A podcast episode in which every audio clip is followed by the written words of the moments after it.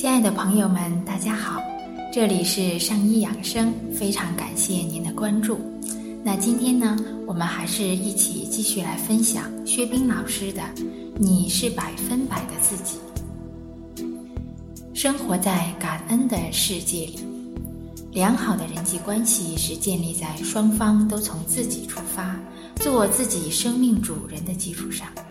如果别人的愿望是做一个蛋糕，我们有一碗米，就送他一碗米，不是帮他做出一个蛋糕。不要因为助人影响了自己的生活，影响了家人的生活。如果你帮他做了一个蛋糕，一方面他没有享受做的过程中的乐趣，一方面你也不免会有一种鞠躬的心态。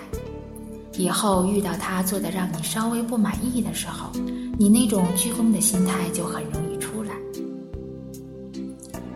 黄帝内经》说：“予而勿夺。”我们要给予，而不要夺取，也包括不要剥夺别人的愿望，甚至挫折。这与你有没有奉献精神并无关系。很多人因为助人，给家人带来了很多烦恼。甚至砸锅卖铁，一定要帮助某人做成某件事，让自己陷在了困境里。其实啊，这样做会让对方觉得非常沉重，会有很大的心理负担。再好的事情都不要着急，慢慢等姻缘成熟，做起来没有牺牲者，那才是最圆满的。有的人把辅助丈夫变成了自己的人生选择。我遇到一位女士，她的生活就是围绕着丈夫转。开始啊，我觉得她是不是活错了？后来我发现不是的。表面上看呢，她是围着丈夫转，但那不是迫于无奈，也不是迫于生计，不是为了取悦对方，害怕失去，而是她自己的选择。之所以祝福成为他生活中的目标，就是因为对方的智慧和德行让他臣服。一个人能够以别人之愿为自己之愿，那一定是源于对对方真正的臣服。所以才有“君之愿，我之愿；君之愿，我必行之；君之不愿，我必阻之”的说法。所以，这位女士仍旧是从自己出发，心甘情愿这样做，并且因此快乐着。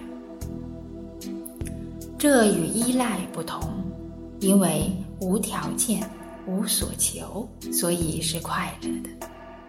当你一切能够从自己出发，就能够逐渐做到无条件、无所求，生活在感恩中。不用把别人的事情当自己的事情办，因为你要做的每一件事就是自己的事情。这并不是说一切从小我的欲望出发，而是说要慎重选择，对自己的选择负责，并且在做的过程中从自己的实际情况出发，量力而行，不是非要牺牲自己，让助人成为一件沉重的事情。有些人往往一不小心就活在了逞强里，所以自认为在做很伟大的事情时，要检验自己是不是逞强。这并非是说我们要摒弃奉献精神，我们每个人都应该有奉献精神，但奉献要以分享有余为前提。奉献是快乐的，如果奉献并没有让自己快乐，要想一想问题出在了哪里。总之，助人一方面要量力而行，一方面要无怨无悔，不是为了得到名利，不是为了得到认同。好，这就是我们今天分享的内容。